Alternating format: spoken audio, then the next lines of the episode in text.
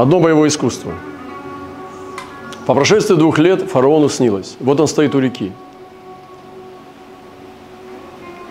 Утром случился, смутился дух его. Я не буду все зачитывать. Вы помните, семь коров толстых, тощих, семь колосьев толстых, тощих. И, значит, он видел, как тощие пожрали толстых, тучных. Утром смутился дух его, послал он и призвал всех волков Египта, всех мудрецов, рассказал им фараон сон свой, но не было никого, кто бы истолковал его фараону. Но вы знаете эту историю, что, э, значит, в то время, в то же самое время Иосиф сидел в тюрьме, потому что его женщина клеветала. Я не буду все повторять. И там был виночерпь и хлебодар. Они рассказали ему сны – Иосиф дал им толкование там, в темницах. И они сбылись у обоих. Одного повесили, а другого вывернули э, на с прежнее место, в виночерпие. И вот когда фараон всех призвал, и никто не дал истолкования этого сна, а дух его был смущен, он очень сильно чувствовал, что его судьба решается, то тогда главный виночерпий, а виночерпий был у стола, то есть он черпал вино и наливал фараону. Возможно, пробовал сам, чтобы было не отравленное. И тогда виночерпий узнал эту историю и сказал, я вспоминаю мои грехи. Однажды фараон прогневался на рабов и отдал меня, главного хлебодара, под стражу в дом начальника телохранителей. Но снился нам сон в одну ночь, мне и ему. Каждому снился сон особенного значения. Там же был с нами молодой еврей, раб начальника, телохранителей. Мы рассказали ему сны, а он истолковал нам каждому соответственно с его сновидением. И как он истолковал нам, так и сбылось. Я возвращен на место мое, а тот повешен. И послал фараон и позвал Иосифа. И поспешно вывели его из темницы. Он остригся, переменил одежду свою и пришел к фараону. Фараон сказал Иосифу, мне снился сон, и нет никого, кто бы истолковал его. А о тебе я слышал, что ты имеешь, умеешь толковать сны. И отвечал Иосиф фараону, говоря, это не мое, Бог даст ответ во благо фараону. И ныне да усмотрит фараон, мужа разумного, мудрого, и да поставит его над землей египетской. Это понравилось фараону, всем слугам его. сказал фараон слугам своим, найдем ли мы такого, как он, человека, в котором был бы Дух Божий? И сказал фараон Осиву, так как Бог открыл тебе все это, нет столь разумного, мудрого, как ты. Ты будешь над домом моим. Твоего слова держаться будет весь народ мой. Только престолом я буду больше тебя. И сказал фараон Осиф, вот я поставлю тебя, поставляю тебя над всей землей египетской. Вы знаете, он снял перстень, дал на руку, одел его весоновой одежды, возложил золотую цепь, велел вести на второй колеснице, провозглашать пред ним, чтобы поклонялись все, поставил над всей землей египетской, и без него никто не двинул руки своей. И дал ему новое имя Цафнав Паниав, и дал ему жену Асинефу, дочь Патифера, жреца, и пошел Иосиф по всей земле египетской. Иосифу было 30, 30 э, лет от рождения, когда он предстал пред лицо фараона, царя египетского. И вышел Иосиф от лица фараона и прошел по всей земле египетской. Из всех стран приходили в Египет покупать хлеб у Иосифа, ибо голод усилился по всей земле. Сегодня есть очень такая серьезная одна проблема, когда церковь робеет перед сильными, перед властимеющими. Иногда церковь заискивает, идет на компромисс, прогибается или же страдает. Но не всегда церковь проявляет власть свою, которую Господь ей даровал. Но по Библии мы имеем множество примеров, когда святые не просто прогибались, да, они, они не должны были послушаться, они не должны даже были страдать, они проявляли власть. И этим властям на земле, земным, они являли высшую власть. И сегодня вот это боевое искусство очень серьезное, это, мастер, это мастера высшего пилотажа. Я сегодня хочу сообщить, транслировать братству – чтобы на всяком месте, где вы есть, самого разного уровня, на работе, в бизнесе, в учебе, э, вплоть до политики или, или каких-то других сфер вашей деятельности, вы могли проявить э, во дворе, географически, политически, социально, духовно, посмотреть на власть имеющих, как на людей, которые ходят под Богом, у которых нет той власти, которая есть у вас – но Христос был поставлен предправителем через путь страданий. И вообще-то он назывался царь царей и Господь господствующих. И он превознесся над всеми силами, начальством, престолами, властями и э, начальствами, властями и силами, над духами злобы поднимется, он вознес свой престол. И Павел шел по стопам Христа и также стоял перед правителями. Данин служил при правителях и давал им сверхъестественные послания. И множество. Мардыхай, он также служил перед Артаксерсом. Иов мгновенно был возведен к фараону. Вы знаете, что сны снятся сильным. Вы думаете, президенту, министрам, каким-то консулам, послам не снятся сны? Вы знаете, как Бог их посещает? Вы думаете, зря они обложены колдунами? И они ищут людей. Он стал искать людей, кто им истолковывает сон. И сильно ищут этих людей. Но они находят порой не тех. Но есть те, которые могут указать на Божьего человека. Надо молиться за них. Которые бывают открытыми дверями, как этот виночерпий. Он указал на Божьего человека. И Бог может молниеносно призвать Божьего человека наверх и поставить рядом.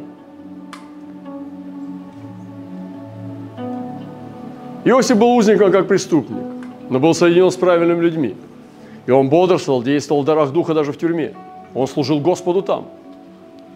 Он ожидал и служил Богу. И он дал истолкование и молился.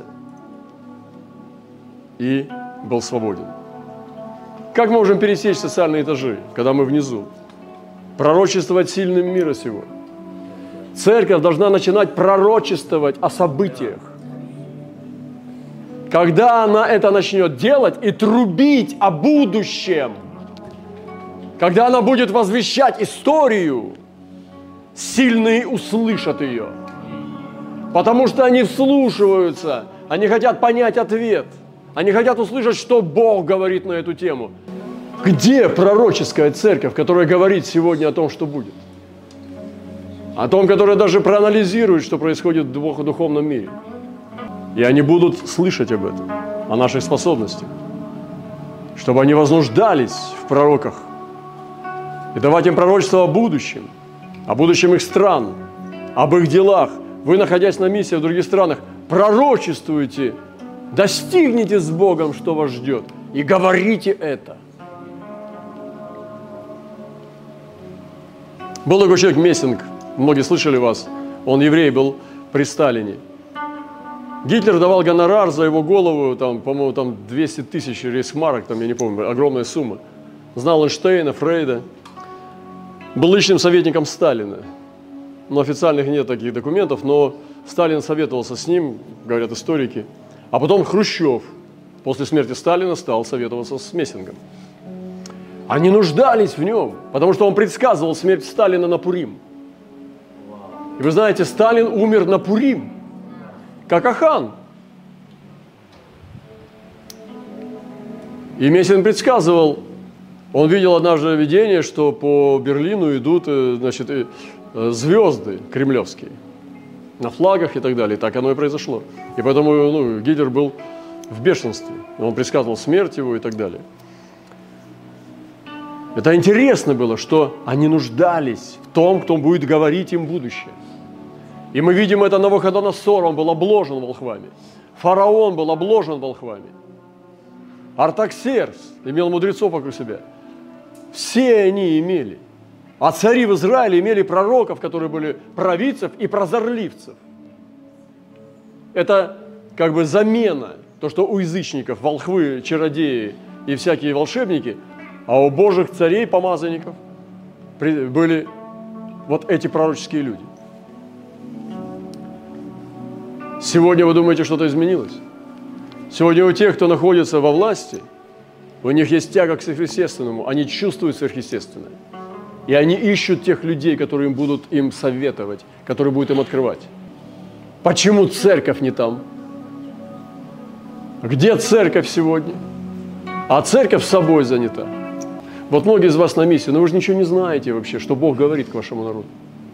В основном из Гугла новости, там что-то перетереть, какие-то новостные, там какие-то анализ сделать вот такой мелкий, сплести там какую-то идею, а все это Духом Святым не пахнет. И вы должны знать о стране своей, в которой вы находитесь на миссии в том числе, что Господь говорит вашему народу, и что Господь говорит вашим странам. Если вы не знаете, вы никогда не встанете перед царя, потому что то, что мы будем там нести, это позор только. Потому что он посмотрит и лучше не смотрел бы. Но он должен увидеть Павла, который руку поднял и сказал, хочу быть как, чтобы ты был как я, кроме этих уз. И он свидетельствовал перед царями. И Господь сказал Павлу, что ты будешь перед царями свидетелем моим. Они ищут пророка, который скажет, как, что будет. Но церковь, сегодня я смотрю на нее, братья и сестры, это просто детский сад. Это очень важно, чтобы пророки были с властимеющими. И вы на своем уровне, на котором находитесь, начните двигаться, чтобы постичь ту область, что Господь говорит об этом. Не просто там залезть туда и начинать рассказывать анекдоты, а чтобы получить слово, с которым ты предстанешь пред царя, как Илья.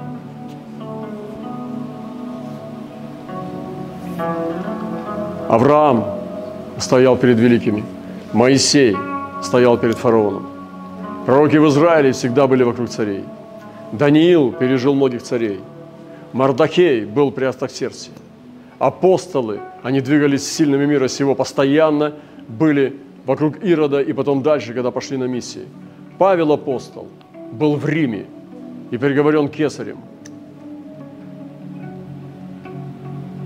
И в заключение, я помню, корейский посол говорил, что он молится три часа каждый день духом – и он рассказывал о том, что у него аудиенция есть с президентами, с министрами, с послами.